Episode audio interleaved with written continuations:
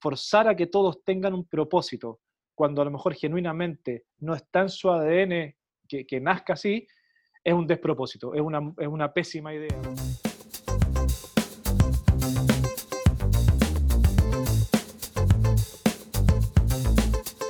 Leonardo 1452. Near Future Thinking.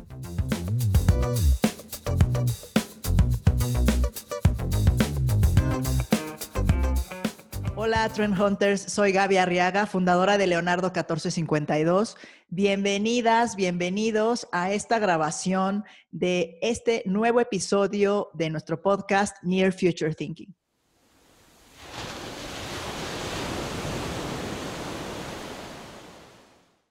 En esta ocasión estamos grabando con dos invitados de nuestro querido Cono Sur del continente, ya se los presentaré. Es un formato que además están, quienes, los, quienes lo estén escuchando en el podcast, bueno, pues que sepan que también está la versión en video en, en Facebook, ahí lo van a poder ver también para que vean nuestras caras de, de todos los que estamos hablando el día de hoy. Eh, antes de empezar, quiero recordarles que este año lanzamos nuestro Trend Academy, que es el área de formación de Leonardo 1452, en donde entrenamos a profesionales de marketing, de innovación, de investigación, eh, de comunicación también, el cómo identificar una tendencia por su propia cuenta, que no tengan que comprar eh, reportes de tendencias de expertos y miren que nosotros hacemos reportes de tendencias, pero creemos que no hay mejor forma de identificar una tendencia que haciéndolo por ti mismo. Entonces tenemos la versión tanto online eh, donde pueden ustedes inscribirse. Son 24 sesiones y es un video que tú le puedes poner play, pausa en el ritmo que tú quieras. Y además tenemos la versión que llamamos on demand, en donde también es online, pero eh, vamos sesión a sesión en vivo contigo y con los integrantes de tu empresa y donde hemos ajustado todos los ejemplos que usamos en el Trend Academy, pero de acuerdo a tu categoría. Entonces, por ejemplo, hoy tenemos, estamos eh, entrenando al equipo de L'Oreal y allí les, les estamos eh, poniendo ejemplos de, pues, de belleza, de cuidado de la piel, de color, en fin. Entonces, ese es otro formato que también, si necesitan información, se los podemos enviar sin ningún problema. Ya saben cuáles son nuestras redes. Bueno, pues vamos a empezar ya con este episodio de podcast. Es un año que sin duda eh, es pues un parteaguas para la humanidad y no nada más por las cuestiones obvias de salud, sino también eh, por cuestiones políticas, sociales. Hoy, por ejemplo, estamos grabando en un día 3 de noviembre del 2020 en una jornada electoral de Estados Unidos que, nos, que tiene a todo el mundo puesto los ojos en, en, ello, a ver qué sucede, qué tipo de presidente va a ser el que va a continuar en los siguientes cuatro años y sabemos que eso impacta en el clima eh, global, en, el, en, en temas de salud, en temas de economía para todos los países. Y bueno, pues en Latinoamérica, no menos importante, eh, tenemos a un ejemplo de un país que le ha dado la vuelta a una situación eh, que venía cargando durante muchos años.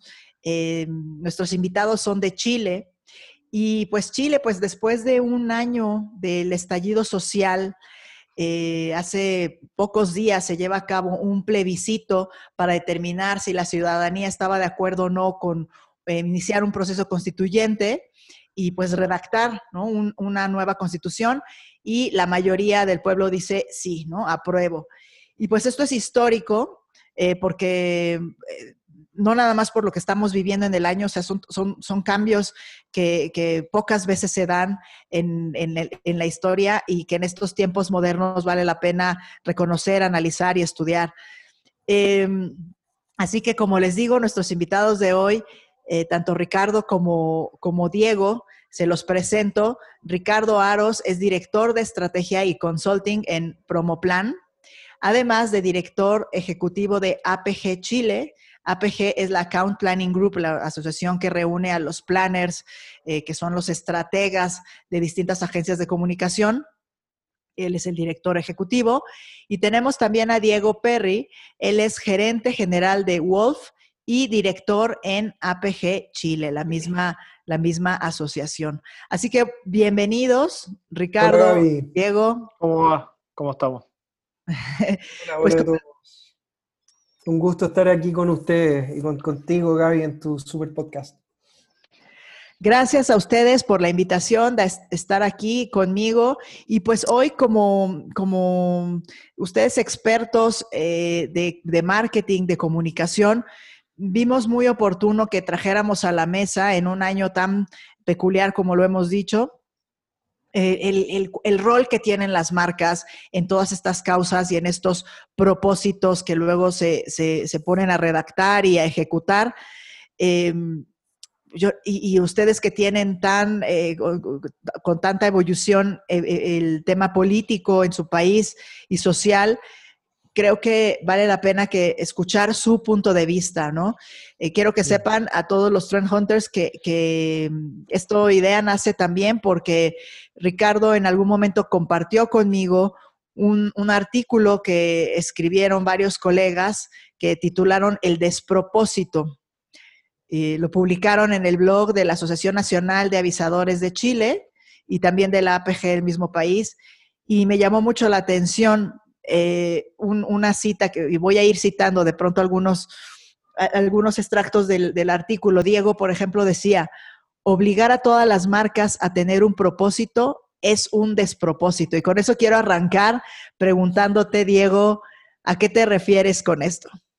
Eh, mira, esa partida, me acuerdo que así partía la, columna del despropósito, eh, y, esa frase nace, yo creo, más de la observación de, eh, no de la teoría que hay del, propósito de las marcas, sino que el cómo se lleva a la práctica y cuál es la genuina intención que hay detrás de hacer un trabajo de propósito detrás de las marcas. Porque eh, nace de forma diferente. Hay, hay, marcas que probablemente porque sus fundadores, sus creadores, eh, tienen en su ADN un propósito que inspiró todo lo que hicieron, no necesitan redactarla, no necesitan hacer un workshop, no necesitan hacer un trabajo de consultoría de nada para tener un propósito, porque genuinamente nació así.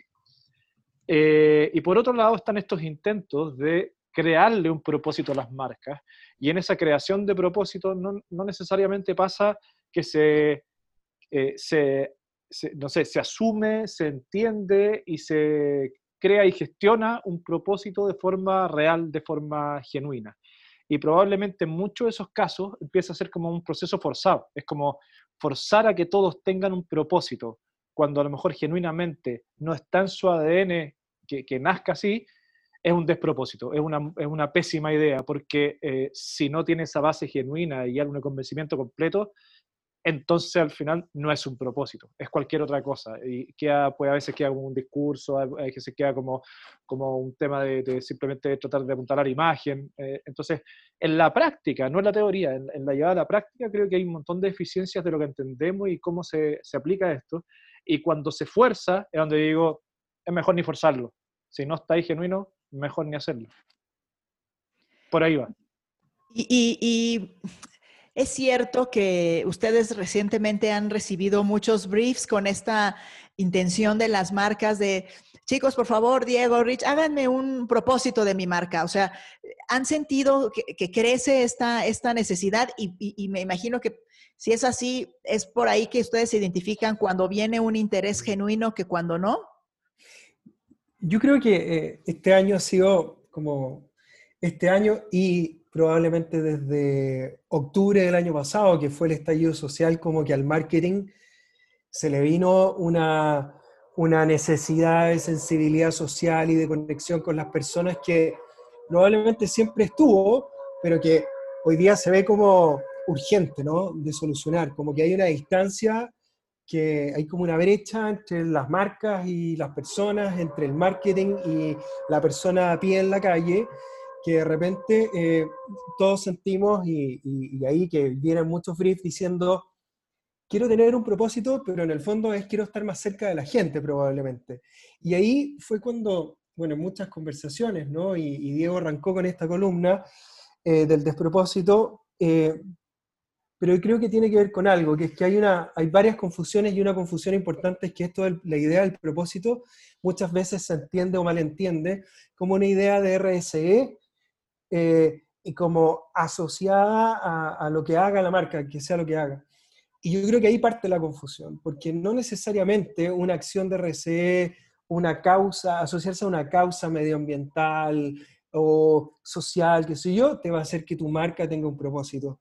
Y ahí es cuando, en ese, en ese malentendido de qué es y qué no es y cómo hacerlo en concreto, es que surge esto que, que tú estabas diciendo. Llega, llega de repente un brief o llega una licitación, ni siquiera un brief, así como clientes que salen a buscar agencia y en la reunión de contacto te dicen, mira, lo que yo estoy buscando, este es caso real, eh, estoy buscando un propósito y por eso estoy licitando. Entonces, es súper error. El propósito de tu compañía y de tu marca no lo vas a encontrar en una licitación de agencia probablemente. Entonces, creo que hay mucho, hay mucho malentendido y eso es lo como, es la, la idea que, que, tratamos de empujar en las sesiones de APG y en, el, y, en los distintos artículos que, o columnas que hicimos, un poco para poder tener un entendimiento más completo, ¿no? De esto que al final se traduce como propósito, pero que yo entiendo personalmente como la necesidad de que las marcas estén realmente alineadas con las personas y con lo que está pasando en el momento actual. Nada más que eso. Y, sienten que las marcas se... Eh, a ver, es que quizá este primer acercamiento que tienen con ustedes, quizá no es, es, es eh, mal enfocado porque creen que con una campaña se resuelve todo, eh, pero, y, lo que están diciendo es que es algo mucho más profundo, que no debe ser superficial, que eh, en algún momento también en su, en su artículo decían, eh, no tiene que ver en el por qué ese propósito, sino el cómo, ¿no? Propósito significa determinación. Entonces, sabemos que es algo más profundo. Me imagino que esto tiene que ver con, con acciones, ¿no? Con, con algo que tiene que, respirarse dentro de la compañía quizá antes de llegar a un consumidor. ¿Sí lo estoy entendiendo bien? Sí, eh, em, cuando, cuando escribimos eso también tenía que ver con, con, una realidad que probablemente todos vimos en el mundo del marketing, que es la deformación de nosotros los marqueteros de ciertos conceptos donde como que los rebautizamos en función de una idea más del mundo del de, marketing. Y hay veces que queda deformado en el camino. A mí, me, eh, no sé, este, años atrás, cuando de repente se, se, instaló con mucho más fuerza el, el, el concepto de innovación, eh, también pasaba lo mismo. Se, eh, se, se, entendía innovación como algo nuevo. Y no, y, no, se entendía la profundidad del concepto de innovación y se empezaba a utilizar con mucha fuerza en todas las reuniones, en todos lados, sin necesariamente entender su profundidad. Se empieza como a gastar el concepto y a deformar el concepto antes. Entonces, claro, eh, el propósito, cuando uno ve en el mundo del marketing, aparece, no sé, hasta el Golden Circle de Simon Sinek, como el, el why. Eh, lo, los consumidores compran un, un, un, porqué de las marcas y el propósito empieza a juntarse con el porqué. Cuando si tú giras hacia la definición más básica de propósito y te vayas a la RAE o la, así como al, al, la definición de la semántica misma de lo que significa, eh, no tiene que ver con el porqué, tiene que ver con, con el cómo porque tiene que ver con determinación, tiene que ver con una manera de hacer las cosas y no con el tema eh, eh, específico. Entonces, hasta incluso eso abre cosas, porque ojalá el propósito fuera más determinación que bautizar un porqué de la marca. Porque en la determinación donde hay una convicción, en la ejecución también, y no solamente en algo que quede grabado en alguna memoria a final de año o en algún muro de la empresa, sino que sé que no, al tener determinación, eso implica que estoy cumpliendo con alguna convicción que yo tengo en ese día a día. Y creo que esa búsqueda que dice eh, Ricardo de, que lo que hay detrás de verbalizarlo como propósito muchas veces tiene que ver con una conexión con, la, con las personas, va por ahí, porque tiene que ver con, cómo tengo la determinación de hacer algo bueno en ese vínculo cotidiano y real con las personas.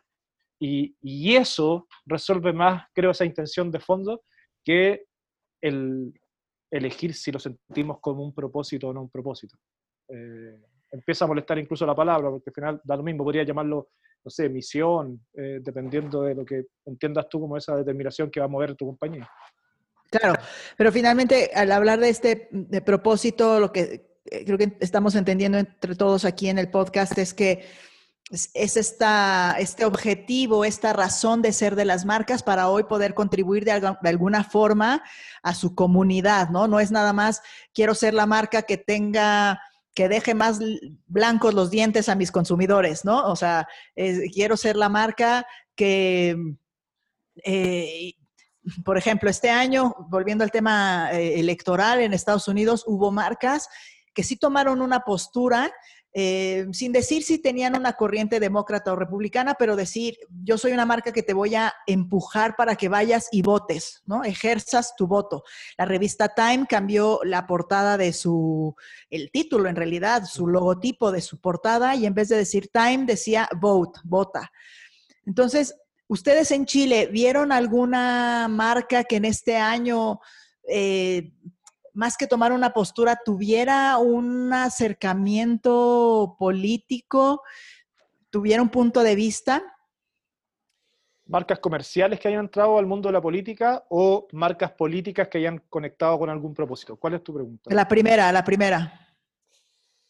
Marcas comerciales. Mira, eh, hay pocos porque hay, hay, hay ejemplos como más accidentales, de que por ahí salió un aviso, salió un posteo de, con una publicación que se puso como del lado de la política con, con el lado de la contingencia, pero, pero marcas con estrategia puramente diseñadas o específicamente diseñadas en función de una, una cosa social, política, yo me acuerdo de uno de los competidores de las marcas Telco que, me toca ver. O sea, en mi agencia vemos una marca que es Claro, ustedes la deben conocer. Y, hay un competidor que en Chile que se llama WOM y que, eh, y que junto con tener una estrategia de precio y una estrategia comercial muy desafiante, su relato desde hace mucho tiempo ha sido el de desafiar al sistema para buscar igualdad. ¿Ya? Entonces, yo lo rescato, ¿ah? porque si bien es un competidor molestoso, de esos que te están como pegando en las canillas siempre, eh, lo rescato porque la coherencia es, total, ¿no? O sea, la gente y la gente evalúa esa consistencia en compra. Tal vez no les va todo lo bien como a otras marcas que son más grandes y han estado más tiempo, pero son una marca que logra resonar, y logra resonar en la gente porque efectivamente se reclama igualdad, mientras las otras grandes compañías me han estado cagando en el fondo con tarifas altas o con condiciones que amarran, yo soy el que te voy a dar libertad. Y ese tipo de cosas. Entonces, eh, creo que es un buen ejemplo. Ahora, ejemplos distintos de ese, yo no tengo, no, sé si Berry tenía alguno otro, creo que son más accidentales en general. Y, y, yo creo que, que, que, que, incluso el ejemplo que hay tú, porque es el único que también se me ocurre como algo cerca, pero no tiene que ver con una vinculación con la política. Yo creo que tiene que, tiene que ver con una vinculación con el movimiento ciudadano, Exacto. Eh, con, la, con lo que hay detrás de la crisis, con ciertos deseos de las personas. Entonces, hay ciertos guiños de algunas marcas que simplemente se conectan con, con ese sentir, pero que está súper lejos de la política hoy día. O sea, están mm. así que, que eh, esta última elección, por ejemplo, el plebiscito, eh, no solamente está el dato de que el 78% y 78 y algo de, los votantes dijo aprueba una nueva constitución, sino que creo que era un 79 algo, o sea, era un poquito más incluso el que quería el formato o el mecanismo de la Convención Constitucional. Y habían dos alternativas, una era la mixta, que incluía políticos, y una que era la convencional, que era que la constitución la haga eh, un grupo que se vota el 100%, que ojalá sea independiente, ojalá los políticos no estén. Entonces, incluso con las marcas se vinculan a esos problemas sociales o esas demandas sociales, eh, están incluso lejos de la política porque el movimiento en sí mismo está separado de la política. En, eso lo siento diferente a lo que decías tú la pregunta de, de, una marca que diga vota en Estados Unidos, porque se mete directo a una, a una elección que está en el mundo político. Eh, yo creo que esta última elección fue, fue la más ciudadana y antipolítica de las que hemos tenido. A mí me llamó mucho más la atención ese, ese, segundo voto por el mecanismo, porque la señal es, incluso quiere un poco más de que no estén los políticos que, que la nueva constitución. Que gane eso es, una señal durísima. Claro, porque me cuelgo lo que tú decís, Diego, y efectivamente, como que eh, Sí, las marcas probablemente tienen y tienen que acercarse más a la política, pero a la política de, la vida, a la política ciudadana, a la política de la comunidad, tal vez no a la política de los políticos. Y ahí en el mundo es que estamos viendo un montón de ejemplos maravillosos, no sé si un montón, pero no sé, yo me acuerdo de como eh, categorías que me toca mirar por la pega y estaba mirando también Carrefour, eh, como hace dos años se, se mete a legislar en, a nivel europeo para poder cambiar el tema de de las frutas o de la presencia de frutas con cierta regulación y termina afectando positivamente a toda una industria gigante y por supuesto al consumidor también. O sea, yo creo que esa es la, como una, una, una, una nueva apertura que probablemente en Chile no, no, es un poco nueva para nosotros. O sea, nos ponemos del lado del consumidor, de las preferencias, desde sus necesidades, desde sus insights, pero creo que la gente nos está diciendo, como lo dicen todas las encuestas en el mundo, así como el barómetro Delman que dice, oye, eh, las marcas tienen tanto poder o más poder que los gobiernos de generar cambio. Y por lo tanto, por, ahí es que estamos como entrando a una nueva, perdón lo cliché, ¿eh? pero es como una nueva era, una nueva etapa donde a lo mejor efectivamente lo que, lo que hay que empujar es eso. O sea, marcas que a lo mejor sí se van a casar y van a influir políticamente en los ciudadanos, en lo comunitario, lo social, pero no para hacer política de voto, no para hacer política de elecciones o de cargos eh, de poder, sino que por afectar finalmente la vida cotidiana, como dice Perry, ¿cachai? De mejor manera. Yo sí. Sí, no, lo, entiendo, entiendo claramente la diferencia y me parece que es un buen, una buena guía para quienes nos están escuchando, que finalmente son gente, eh, empresarios o gente que toma decisiones, gerentes de marca, eh, que claro, sí hay que tomar una postura, que hay que tener un punto de vista eh, sobre lo que está sucediendo en el país, no necesariamente es tener una afiliación política, pero sí enterarse de lo que la problemática de, las personas. me, me esto me recuerda a un caso que sonó hace unos meses con, en, Alemania, eh, una compañía y un grupo de, feministas, de mujeres que dijeron, oye, tenemos que reducir el, el impuesto a toallas sanitarias, tampones, porque está tasado como si fuera un producto de lujo. ¿No? Como si fuera caviar prácticamente. Y pues metieron la, moción para que se redujera el, impuesto y como hubo un rechazo, entonces lo que hicieron fue eh, engañar de alguna manera pues, al sistema ¿no? de, de, impuestos y entonces cambiaron el empaque y metieron los tampones en un libro ¿no?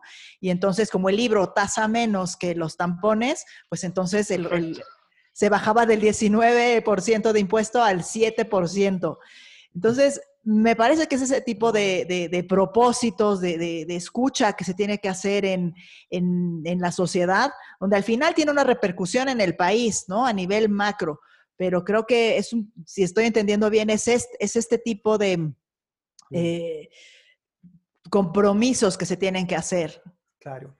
Ahora, otra cosa que hemos comentado y que que, nos interesa también es que hay como un desafío a las habilidades que tenemos dentro de las agencias o dentro de las consultoras para efectivamente tener una buena conversación de propósito con una marca. Muy probablemente esto pudiera quedarle al grande, grande al, al marketing, eh, y es una conversación que hay que tener mucho más allá del marketing, o con el marketing junto con lo comercial, o junto con operaciones, o junto con la gerencia general, o incluso el directorio. O sea, es una conversación que excede probablemente la barrera típica del relacionamiento agencia-cliente eh, en lo que estamos acostumbrados. Y ahí es donde también es súper interesante mirar cómo a partir de todas estas tendencias y a partir de, de estas nuevas realidades, en las agencias encontramos ahí un camino nuevo, un camino para volver a influir, porque de alguna manera sentimos que muchas veces el, marketing se ha hecho táctico y de corto plazo, y de repente aquí es la vía, ¿cachai? De poder empezar a influir un poquito más allá y retomar esa relación con las empresas que a lo mejor antes era más, más común. Yo no sé cómo está en México la cosa, pero en Chile muchas veces hablamos de que eh, el, marketing está cada vez más táctico, incluso un poquito más junior. Eh, y pareciera que la posibilidad de tomar decisiones en el marketing no es como la de que era antes y por lo tanto la relación con las agencias también es más pobre. Entonces, estas cosas son bonitas de tomarlas en la perspectiva también de lo que podemos lograr hacer con nuestra relación y con nuestros negocios, no solamente pensando en, en la creatividad, sino que también planteándonos en las habilidades que, que tenemos que tomar y que tenemos que tratar de empujar para poder ser mejor industria y mejor negocio, cada uno respecto de las contrapartes que nos tocan. Eh, Sí, y que creo que es lo que toca, ¿no? Creo que las empresas, me, regreso a ese dato que decías que, mm, los consumidores confían mucho en las, en las empresas, incluso más que en los gobiernos. Hace rato estaba reuniendo datos para un proyecto de salud y justo encontrábamos ese dato, al menos en México. Eh, México es uno de esos países que confía más en las instituciones privadas, en, las, en las marcas, en las empresas, creen que le van a dar información mucho más certera que el gobierno. Entonces, la verdad es una gran responsabilidad de, todas las compañías y que sería un error que se quedara nada más en una cuestión táctica, en una cuestión del momento, de decir, estamos en COVID, entonces yo te entiendo y juntos vamos a salir adelante. Eso es un poco, eso es superficial, ¿no? Eso es un poco lo mínimo que se esperaría que, se dijera. Habría que hacer más cosas, llevarlos a las, a las acciones. Eh, y de manera recurrente, ¿no? O sea, es como todas estas tendencias.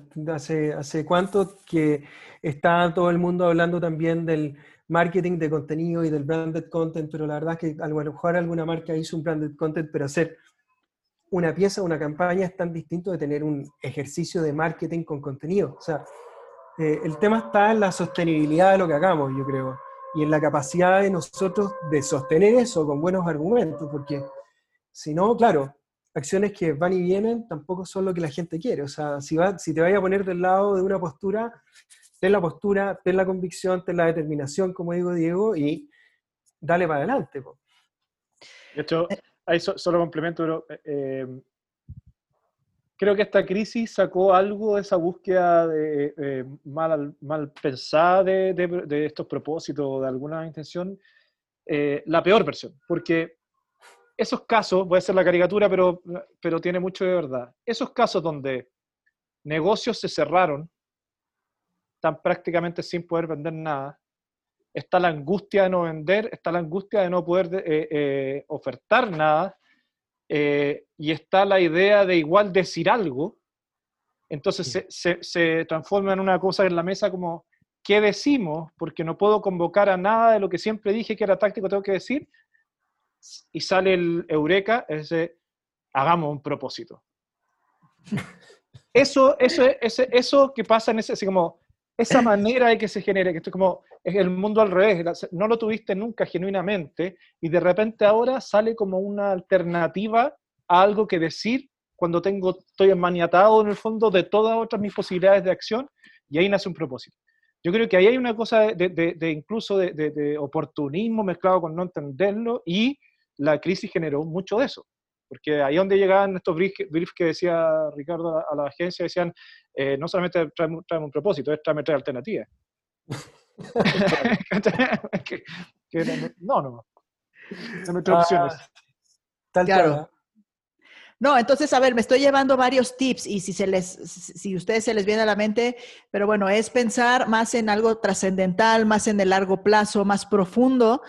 esto lo estoy pensando como para consejos a quienes, a cualquier persona de marketing, antes de, levantar la mano y decir, hagamos un propósito, creo que hay que tener esto presente, porque creo que el mensaje aquí no es que no lo tengan ese propósito, sino que, que sea trascendental, que sea realmente adecuado a las necesidades locales de, su comunidad, que no sea oportunista también, porque creo que muchas veces se, disfraza este, esta empatía con lo que está sufriendo mi consumidor con eh, el, el, oportunismo comercial nada más.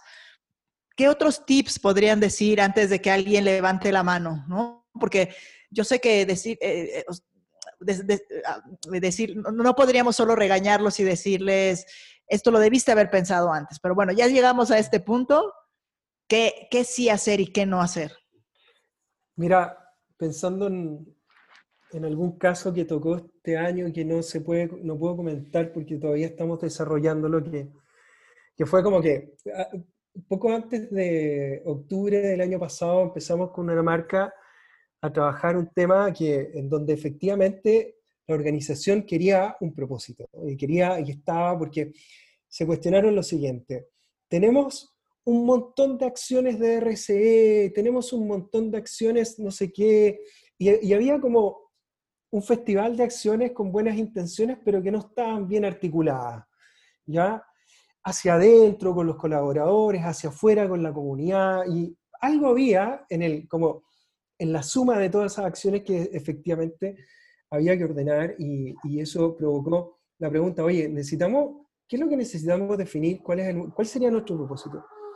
Yo creo que de todo el ejercicio que hicimos, en donde estuvo la gerencia general corporativa metida y, mucho más que el marketing, es, finalmente tratar de preguntarse cuál es mi negocio.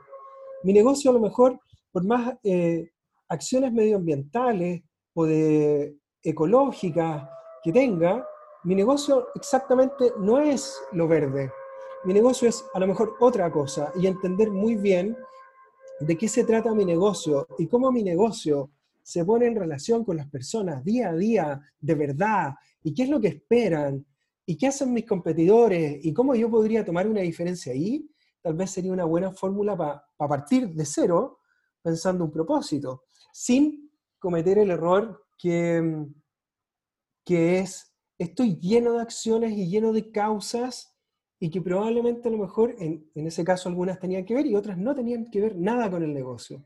Y eso fue como súper curioso, ¿no? Pero lleno de acciones, lleno de buena onda para la, para la humanidad, pero sin orgánica y sin, sin, eh, sin relación particular con lo que efectivamente sí tiene este negocio. Yo creo que ese, por lo menos de mi lado, ese es un buen tip. A nosotros nos aclaró un montón y finalmente terminó con una, con una se reinventaron las gerencias y se, se reinventó operaciones, un montón de cosas en función de eh, entender mejor de qué se trata lo que hago en mi negocio, cuál es, y a quién le quiero ayudar, y con quién lo hago y con quién no, qué puedo mejorar. Pero así como capítulo 1 del marketing, capítulo 1 de, de la teoría empresarial en el fondo, no la tendencia más de moda, sino que, ¿qué hago? ¿De qué se trata mi negocio? Súper simple.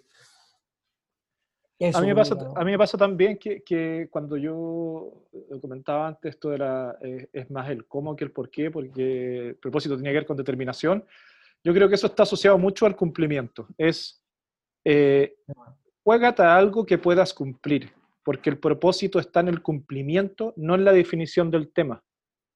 No sacas nada con haber definido un tema súper pomposo, súper relevante, súper trendy, súper lo que sea, si en la práctica no lo vas a poder cumplir. Porque llámale propósito en la medida que está la determinación permanente de, cumplirlo, de hacerlo, y no de declararlo. No es una campaña, es algo que está haciendo todo el rato.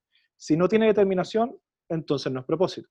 No está ahí todo el rato. Yo, para mí, ese es uno de los temas más, más importante. Y le sumaría algo que no tiene que ver exactamente con eso, pero yo creo que por lo menos como un ejemplo de Chile, te voy a contar algo que, que, hemos, venimos trabajando como una teoría, lo del tema de las marcas cotidianas, Richie. Eh, por ejemplo, nosotros hicimos un ejercicio eh, en Chile mirando todos los rankings de los últimos años, ranking de marcas, el del VAP, Chile 3D y todos los rankings más importantes. Y buscamos patrones de las marcas que estaban liderando o moviéndose hacia arriba en los rankings que eso te da luces de quién la gente estaba premiando. O sea, en vez de partir de la autodefinición, es ir a recoger por qué estas marcas están subiendo en el ranking. Y lo interesante al ver patrones, más allá de los modelos tal cual, no era por ver, no sé, pues si un modelo tiene familiaridad, estima y no sé qué, no era por ver eso, sino que ver puntos en común fuera de los mismos eh, pilares o, eh, tablas de evaluación de los rankings nos dimos cuenta que convivían eh, marcas de categorías muy distintas, pero que tenían un punto en común. O sea, estaba, no sé, WhatsApp y YouTube, que podrían ser dos marcas súper eh, en tecnología, muy, muy actuales, muy vigentes, estaban conviviendo con Jansa, que es una marca de azúcar, y otra con Quix, que es un la losa. Y estaban eh, eh, con el mismo envión. y el punto común tenía que ver con el valor cotidiano que generaban el valor ya no es una aspiración futura, no es una aspiración inalcanzable, sino que las marcas que subían, da, lo mismo si era por una experiencia tecnológica o por una experiencia súper concreta, el punto común del reconocimiento de las marcas tenía que ver con un valor cotidiano, un valor en el día a día de la experiencia de las personas. Y no, y no tiene que ver con ser una marca cotidiana, no tiene que ver con que estoy todos los días, sino que genero un valor real en la cotidianidad, en el día a día. Y cuando nosotros nos fuimos a investigar eso, entendimos, por ejemplo, que el progreso ya no es a futuro. El progreso para los chilenos tiene que ver con el hoy. Yo siento progreso cuando cambio mi día a día, cuando hoy día puedo acceder a mejores estudios, cuando hoy día puedo acceder a mejor salud. No es tener algo en 20 años, no es ahorrar para tener después y que el progreso esté allá. Eso te lo doy como un ejemplo. Entonces, ahí tenía un punto de partida, porque si quería hacer un propósito, de repente parte de cuál es el valor cotidiano con el que puedes cumplir. ¿Cuál, ¿Dónde está eso? Y ten la determinación de hacer eso bien. Y a lo mejor eso te va a dar un propósito mucho más alineado a tu negocio porque te obliga a que sea un valor realmente cotidiano. Eh, sí. Sí, sí, dale, dale.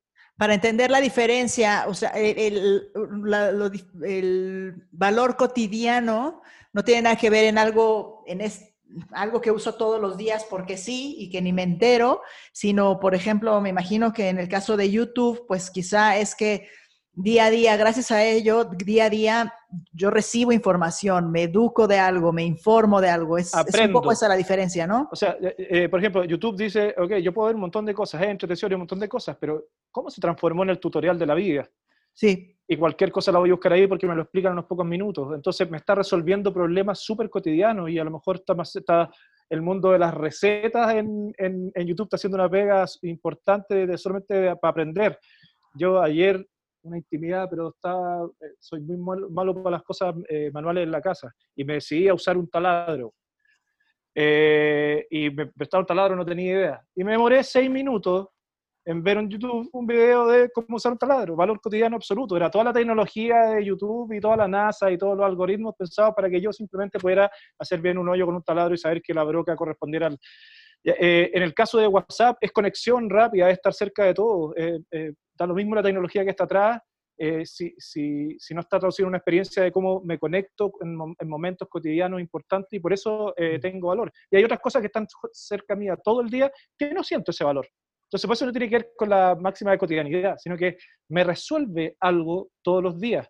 Eh, en el encierro, ponte tú, de la pandemia, se, se potenció mucho eso también como marcas como por ejemplo el de, marcas de azúcar o, de arroz, esa cosa como lo, popularmente más cotidiano, como, se, eh, como aumentó las preparaciones, las cocinas de las casas, de repente eran productos que estaban súper valorados y subían porque resolvían algo cotidiano, porque le daba una vuelta a esas preparaciones y eran un partner tuyo para mantener ese, ese día a día mejor para tu, para tu familia. Entonces, claro, hay una, sí, una manera interesante de, de, de buscar lo que creo que está más lejos del propósito cliché, que es buscar una causa, y está más cerca de eh, tener la determinación de hacer algo relevante y con valor cotidiano para las personas permanentemente. ¿Qué mejor propósito que ese? Sí, A mí me, eh, esto lo hemos conversado con Diego, pero, pero esa es la teoría y, que a mí me encanta, soy fan de lo que han ido investigando en la agencia, en la agencia de Diego. Yo creo que, no sé si estaba pensando cómo será para Latinoamérica, pero, pero Chile viene de un proceso de 30 años en donde de repente pasamos como de 0 a 1000 en apertura y de posibilidades. Pero de repente empezamos hace un par de años, una cantidad, empezamos yo creo a sentir que esas posibilidades ya no se podían sostener tanto o se empezaban como a trizar. Eh, y creo que eh, es súper oportuno eh, lo que dice Diego de aportar al cotidiano desde la perspectiva de cualquier marca, cualquier producto servicio, te aporta una posibilidad, te aporta una posibilidad porque creo yo, y esto es volada personal, perdón, creo que, claro, nos acostumbramos a tener posibilidades y a soñar que íbamos a poder hacer todo. Eh, en muchas, muchas medidas, imagínense, acuérdense que Chile salía a mostrarse afuera como el jaguar de Latinoamérica, cosa muy penosa, por cierto, pero, pero era un país como posibilidad. Y, y en la medida que la posibilidad social eh, eh, se, como se empieza como a resquebrajar y a poner un poquito como más endeble, de nuevo, son las marcas las que vienen y las compañías las que vienen a aportar esas posibilidades y ahí es donde yo no sé si lo comparte Diego, pero, pero encuentro que esa teoría de la cotidianidad es súper bonita porque la marca en el cotidiano te va a aportar una posibilidad, más allá del uso, más allá de que si el queque me quedó más dulce o no, es cuál es la posibilidad detrás de, de ese uso que me abre, como lo de YouTube o como lo que sea que, que hay. Es bonito eso, yo como que a mí me encanta la, la idea de las marcas por eso, ¿ah? yo soy como enamorado de una definición de un planner de BBH que dice, oye, las marcas al final de vueltas en esta era van a poder ser un pegamento social, o sea, un pegamento para todas las cosas que están quebradas por ahí. Y, creo que tenemos esa posibilidad y por eso como que eh, es, es, interesante y entretenido lo que hemos venido conversando con, eh, en APG, como que tiene que ver con este año lleno de crisis, lleno de, de movimientos eh, en lo higiénico, en lo económico, en todo, eh, que de repente nos hace cuestionar, ¿qué rol podemos cumplir? Y, claro, no se trata de buscarle una causa, una causa de moda, una causa o más femenina, porque el cáncer está de, de mamas es importante, entonces vamos para allá, pero a lo mejor no tiene nada que ver conmigo, ni con lo que yo puedo aportar en el cotidiano, con lo que tiene que hacer mi negocio. O sea, hemos estado en esa, y nada, me, yo perdí el hilo, ¿eh? me puse a hablar, ¿no? No, no, no, está pero... bien. No, pero me, me anoté pero... cosas muy, muy, muy relevantes que subrayo de lo que, de lo que acabas de decir, este tema que las marcas tienen que ser ese pegamento social. Yo creo que además en este, esto que decían eh, del, um, que las marcas tienen que encontrar ese valor en lo cotidiano, creo que el mayor reto es para aquellas marcas que se sienten que, que están vendiendo como locas porque es, es, es, su momento, por ejemplo, marcas de salud, de higiene personal, jabones, desinfectantes, todo esto que este año han vendido lo que nunca en su vida y que pueden dormirse en sus laureles diciendo, ya no tengo más que hacer más que decir, este jabón mata el 99% de los gérmenes y que por eso se sienten relevantes, se sienten que tienen una presencia importante en las casas, en los hogares de las personas. Creo que son esos momentos de gloria en términos comerciales, económicos, donde más tiene uno, una marca que decir, bueno, está bien esa parte funcional y que hoy me necesitan, pero ¿qué más? ¿Qué más tengo que hacer por por una sociedad, por la sociedad, hoy que tengo el reflector puesto en mí. ¿Están de acuerdo? Sí, claro. Eh, y, y, creo que, que, eso es bueno sumarlo eh, en la medida que lo otro está resuelto. Porque la inconsistencia de cuando te pones un discurso súper arriba de que, sabes que yo tengo que salir a tener una postura respecto a una problemática gigante y al mismo tiempo tu propuesta de valor eh, está golpeada, no existe, no es relevante, no pasa nada, sea una contracción peor, porque eh, hoy día te lo devuelven con, con, con, la tuya y dos más. Entonces, como, o sea, ¿por qué me estáis diciendo esto si ni siquiera en esta relación base que tenemos, higiénica incluso, no me estáis cumpliendo bien?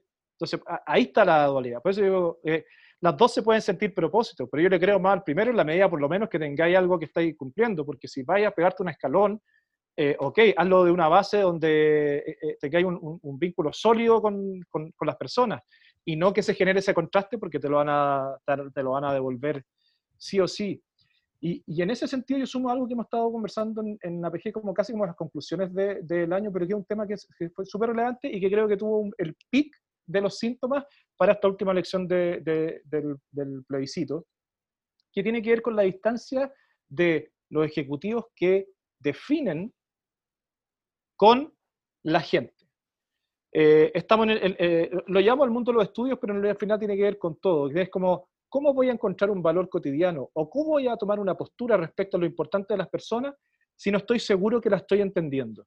Mm. Eh, y eso tiene que ver con investigar bien, entender bien, mapear bien dónde está eso.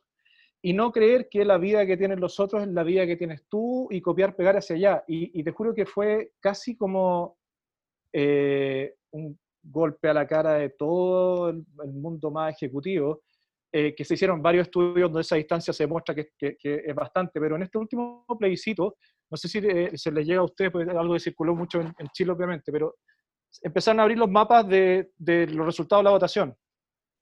Y por ejemplo, en Santiago, que somos, un país muy, muy centralizado, entonces la, eh, la región metropolitana, el Gran Santiago, tiene un peso gigante respecto a la población total. de todas las comunas del Gran Santiago, solo tres ganó el rechazo. Wow. Las tres comunas, y ver el mapa pintado es terrible. Este, tú dices como todo el Gran Santiago, o sea, imagínate con un resultado que no es 54, 30, 40 y tanto, es 78, 78 algo, 21, eh, o sea, es realmente una diferencia promedio país gigante. De, hecho, ni siquiera hay polarización en eso, es como el país piensa de una forma. Las únicas tres comunas que no son las tres que son reconocidas como las comunas donde hay más, recursos, más plata, donde vive la gente que tiene eh, eh, económicamente otra situación. Y ahí es donde viven todos los ejecutivos que están definiendo el para dónde van las marcas. Wow. ¿Qué empatía puedes tener y qué reconocimiento del valor cotidiano y qué, qué seguridad puedes tener de estar tomando el propósito que tú digas? El que está acá arriba, el que, o el que estamos hablando nosotros de. Cualquiera, si no, si no tienes la empatía suficiente como para leer eso. Y eso es basal para todo lo que estamos diciendo. Que parte por la etapa uno, entender.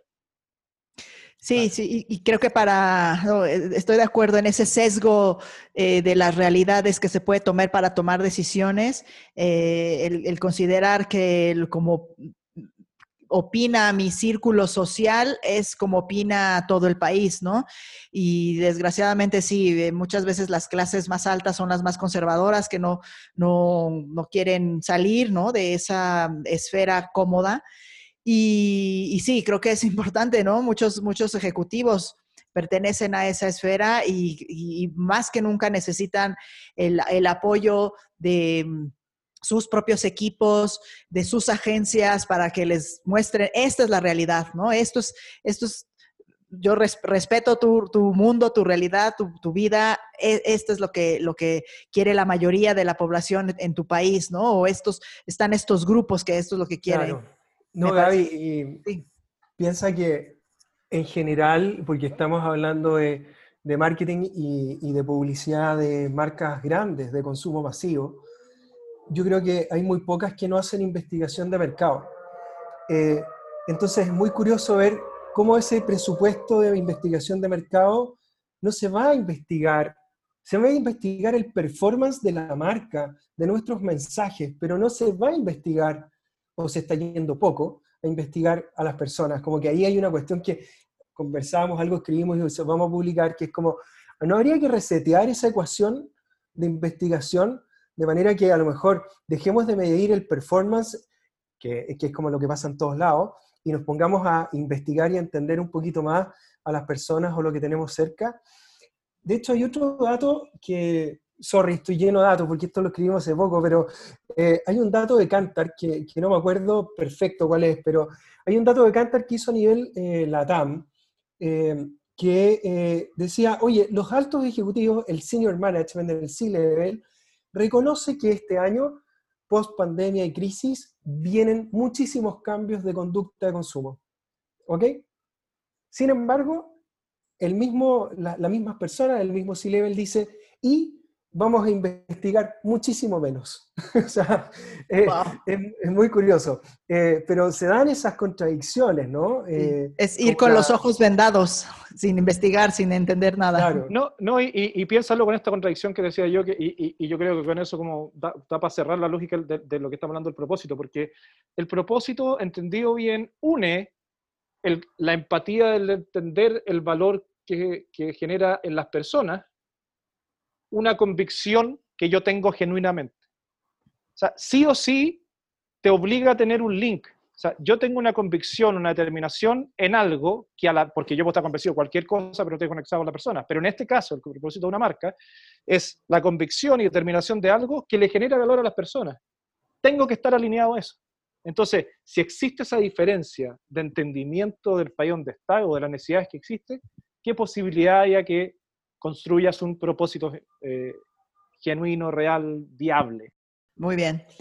Chicos, pues eh, quiero ya eh, despedir este, este episodio. Creo que podemos seguir hablando mucho sobre el tema, mencionando ejemplos, casos que conozcamos. Creo que aquí la invitación a todos los que nos están escuchando es que reflexionen, ¿no? Reflexionen en, siquiera antes de ponerlo en un brief o en una licitación, eh, en su día a día, o sea, ¿cuál es ese propósito de su negocio? Que sea una conversación que lo tengan, la tengan entre el equipo de trabajo, que abran el espacio con las, con top management para, hablar de, ello, porque y, no nada más del lado de, las, de, los anunciantes, de los avisadores, sino del lado de, la, de las agencias. Cualquier agencia que dé una consultoría eh, a una compañía lo tiene que saber. Aquí hay una cita de, una, del mismo artículo del que estamos hablando, despropósito. Dice Diego, los marqueteros nos encargamos de abusar del uso del propósito de marca y lo invocamos una y otra vez hasta deformarlo. Por eso a más de alguno les puede haber pasado que les pidan con urgencia, hazme un propósito, casi igual como hace un tiempo se pedía, hazme un viral. Tal cual. Tal cual, para el final tiene que ver con eso. Eh, eh, y diera, me acuerdo, la misma información, hazme un viral. Y decimos, no, no, no, estamos entendiendo lo que es un viral. Es como pasa porque pasa y uno puede hacer ciertas cosas, pero yo creo que es lo mismo, es lo mismo. Eh, hazme una innovación, hazme un viral, hazme un propósito. Exacto. piénsalo bien y ve si lo tenéis genuino. Exacto, exactamente. Bueno, pues eh, Diego, Ricardo, ¿algo que quieran agregar? no, estaríamos, estaríamos horas. Sí. estaríamos horas. Sí, podríamos hablar mucho rato, pero te quería dar las gracias por la invitación y, y de vuelta invitarlos a que estén atentos o que sigan a APG Chile y cada vez que hagamos algo, feliz de compartirlo con todos ustedes. Así es, sigan todas las actividades de APG Chile, tienen muy activa su cuenta en Instagram, la pueden buscar tal cual, así, APG Chile. ¿Alguna otra red que sugieras que deban seguir? Por ahora solo esa, la verdad es que los recursos son limitados y nos da para mantener más o menos, más o menos mal, solo Instagram. Eh, eh, eh, pero nada, ahí se comunica todo lo que vamos haciendo y, si ampliamos algo, por ahí lo sabrán. Sí, por, ahí, por ahí sumaría, eh, nosotros tenemos un, espacio donde cada, en cada número de la revista ANDA, la ANDA es la Asociación Nacional ah. de Avisadores, y la revista de la ANDA diría que hoy día en Chile es la revista que está llegando con más fuerza a todo el mundo del marketing y los avisadores en general. Está bastante, bastante, interesante, entonces de repente ir haciéndole seguimiento de lo que va publicando la ANDA, por lo menos en respecto a contenidos de Chile, nuestro y de otros actores del mercado chileno, estar ahí. Puede ser un interesante que lo vayan pegando en Muy bien, pues vamos a subir esta información también al blog porque este podcast lo tenemos en formato audio, en video, como ya dijimos, que lo pueden ver en Facebook y en nuestro blog Ahí anotamos los puntos más importantes y meteremos los links de todos estos sitios que nos comentan. Así que muchas gracias, Diego, Ricardo, por su tiempo. Eh, el mejor de los éxitos en todos sus proyectos y pues sigamos en comunicación. Hasta la próxima. Muchas gracias por todo. Muchas gracias. Chao, Gaby.